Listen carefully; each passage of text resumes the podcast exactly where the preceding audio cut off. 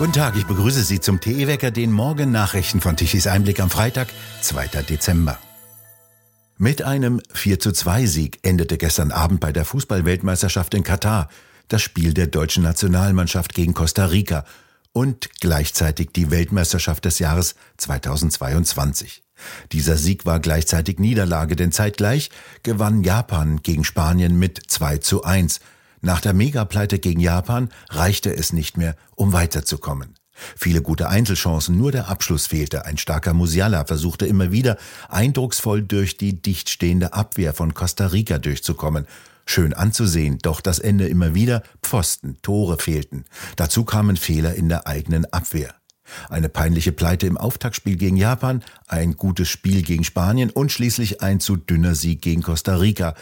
Damit verpasst Deutschland zum zweiten Mal bereits die Vorrunde einer Fußballweltmeisterschaft. Nicht einmal mehr zu Siegen über mittelprächtige Mannschaften reicht es bei der DFB-Auswahl. Chancen ohne Ende mit einem enormen Aufwand herausgespielt, doch der vierfache Weltmeister verstand es nicht, sie zu nutzen. Drei Turniere nacheinander ohne Erfolg. Da tröstet auch nicht, dass ein fußballstarkes Italien es nicht einmal durch die Qualifikation zu der WM geschafft hat. WMs bieten schon immer Überraschungen, das macht sie spannend, aber so hätte es nicht schon wieder enden dürfen. Es gäbe Situationen auf dem Spielfeld, da fehlen bei den Spielen die 5% Konzentration, sagte Bastian Schweinsteiger nach dem Spiel. Vermutlich genau jenes Quäntchen, das durch den gesamten politkorrekten Bohai im Vorhinein ins Wanken gebracht wurde. Dass die Mannschaft nicht brennt, sehe er nicht, sagte Trainer Hansi Flick nach dem Spiel. Sie habe gewollt, allerdings nicht gekonnt. Füllkrug und Havertz, die Stürmer, die bisher für Tore sorgten, waren nicht von Anfang an auf dem Platz, sondern saßen lange auf der Bank. Erst am Schluss drehten sie mit drei Toren das Spiel. Keine Effizienz, sagte Trainer Flick, genau wie in Deutschland. Es hat gewollt, wird man später sagen, aber das reichte nicht. Weltklasse gibt es nicht mehr, weder im Fußball noch im Industrieland Deutschland. Der Rückflug sei schon organisiert, meldete Bild. Ob wieder mit divers angemaltem Flieger, ist bisher nicht bekannt. Erben und Schenken wird im kommenden Jahr sehr viel teurer. Heute will der Bundestag die Erhöhung der Erbschaftssteuer im Rahmen des Jahressteuergesetzes beschließen. Die Bundesregierung will das Bewertungsgesetz ändern. Dies bedeutet in der Praxis, die gleichen Häuser und Grundstücke werden danach deutlich teurer als bisher bewertet. Faktisch führt das zu einer Erhöhung der Erbschaftssteuer. Selbst die grünenfreundliche Süddeutsche Zeitung warnt vor dem Thema und kommt auf einzelne Rechnungen, in denen Erben 50.000 Euro mehr als bisher bezahlen müssen. Bisher schützen Freibeträge das Vererben von Häusern. 500.000 Euro sind es für Ehepartner, 400.000 Euro für Kinder und 200.000 für Enkel. Nach der neuen Bewertung fallen diese Freibeträge nun immer häufiger viel niedriger aus. Ein Antrag der CDU auf höhere Freibeträge wurde abgelehnt. Die bisherigen Freibeträge reichten nicht aus, so die CDU. Das Familienhaus müsse steuerfrei weitergegeben werden können.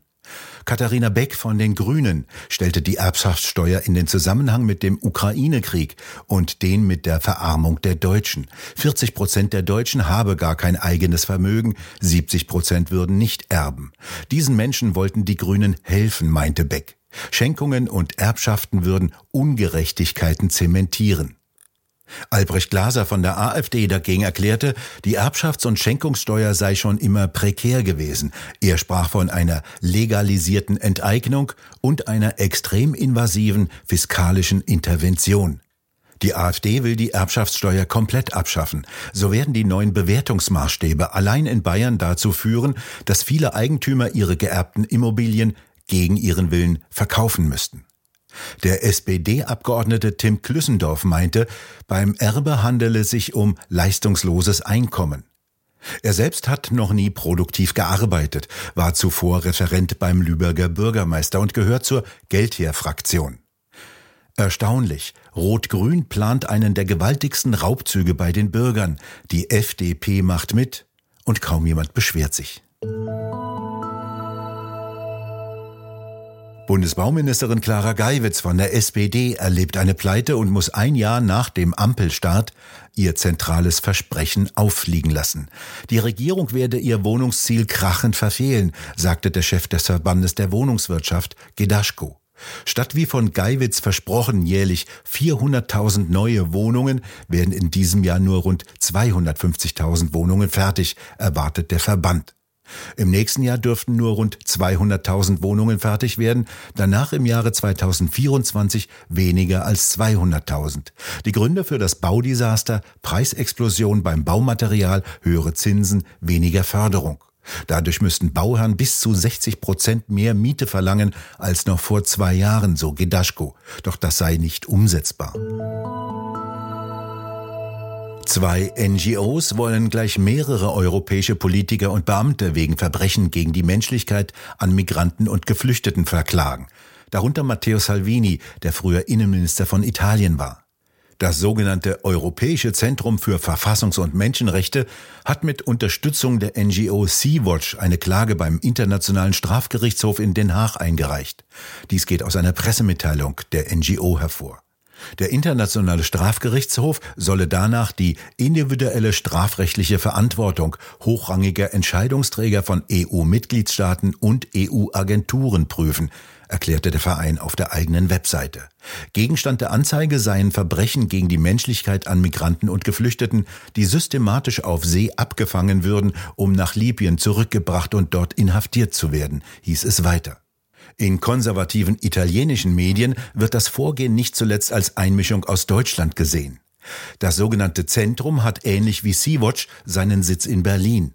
Erst vor kurzem hat die Bundesregierung neuerlich die NGOs im Mittelmeer mit einem Geldsegen von zwei Millionen Euro bedacht. Auch von der evangelischen Kirche in Deutschland kamen Zuwendungen. Zudem ist der Name Sea-Watch in Italien eng mit dem Namen Carola Rakete verknüpft. Die hatte sich 2019 ungesetzlichen Zugang zu einem italienischen Hafen verschafft, ein Boot der Finanzpolizei gerammt und damit eine monatelange Debatte ausgelöst.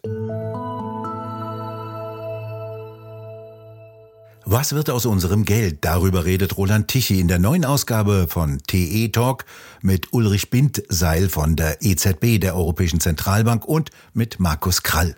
Dieses Tierchen Stagflation ist eines, was für die Geldpolitik extrem schwer verdaulich ist. Also insofern bin ich skeptisch, dass die Geldpolitik alleine überhaupt in der Lage sein wird, es einzufangen, zumal ich denke, dass wir den Peak der Inflation noch nicht mal annähernd gesehen haben. Wir haben im Moment etwas mehr als 10 Prozent Konsumentenpreisinflation. Das ist aber im Grunde genommen, so bedauerlich das ist, und das ist nicht so zynisch gemeint, wie es, vielleicht klingen mag, nur ein Maß für die Verarmung der Menschen. Die eigentliche Inflationsproblematik sehe ich in der Produzentenpreisinflation, die aktuell 45 Prozent beträgt.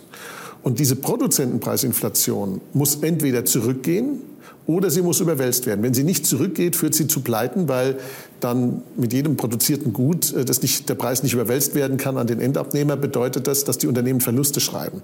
Das ist wahrscheinlich auch einer der Mechanismen, der diese jetzt sich anbahnende Pleitewelle treibt. Das ist äh, über die, in erster Linie über die Energiepreise, aber nicht nur. Und man muss eine Sache bedenken. Zwischen 1973 und heute hat sich die die Struktur, die innere Feinstruktur unserer Wirtschaft fundamental verändert. Die Arbeitsteilung, die wir heute haben, die ist viel filigraner. Die Schritte vom Rohstoff bis zum fertigen Produkt, wenn der, wenn der, wenn der, wenn der Rohstoff aus der Erde kommt und dann wird er verarbeitet in Halbfertigprodukte, das ist 1%, 2%, 3% fertig, irgendwann mal ist es 100% fertig. Da sind hunderte Schritte dazwischen mit Lieferanten, Zwischenlieferanten, Halbfertigprodukten und umso mehr dazwischen sind, umso empfindlicher wird erstens die Lieferkette, das haben wir gerade verstanden und gelernt. Auch wenn wir uns vielleicht früher damit hätten befassen sollen, aber das haben wir, glaube ich, bis vor ein paar Jahren alle nicht getan. Aber was noch viel problematischer ist, diese Lieferkette bedeutet, dass jeder Einzelne in dieser Lieferkette eine Wirtschaftsrechnung durchführen muss, die kalkulierbar bleibt. Und umso höher die Inflation wird, umso höher wird auch die Volatilität der Inflation. Und die Volatilität der Inflation führt dazu, dass in den Zwischenproduktionsschritten die Leute, wenn sie nicht über genug Kapitaldecke verfügen, und die meisten tun es eben nicht, den Einkaufspreis, die Verarbeitungskosten und den Weiterverkaufspreis nicht mehr so stabil kalkulieren können, dass sie noch produzieren können. Das heißt, diese Produktionskette mit ihrer unglaublichen Filigranität reißt an den schwächsten Stellen ab. Umso höher die Inflation ist, umso größer wird die Gefahr. Das vollständige Gespräch finden Sie auf der Webseite tichiseinblick.de. Es bleibt weiterhin bedeckt. Dazu kommen jetzt noch Niederschläge, die von Osten kommen und dabei kündigen sich sogar leichte Schneefälle an. Von Osten kommt kalte Luft und die bringt leichte Schneefälle in Sachsen, Thüringen bis nach Nordhessen mit. Im Süden fallen Niederschläge als Regen mit etwas Schnee vermischt und in der Nacht zum Samstag können sich von Bayern aus Schneefälle ausbreiten. Im Westen bleibt es zu warm für den Schnee. Zum Wochenende wird es dann wieder etwas trockener. Es sieht also weiter nach Winter aus, was uns die Wettermodelle vorrechnen. Die Temperaturen werden allesamt um den Gefrierpunkt schwanken. Im Westen bis zu drei Grad wie in Köln, Frankfurt und Stuttgart. Im Osten bleiben sie unter dem Gefrierpunkt. Trübe sieht der Energiewendewetterbericht aus, denn gestern Mittag um 12 Uhr benötigte Deutschland eine elektrische Leistung in Höhe von 77,3 Gigawatt.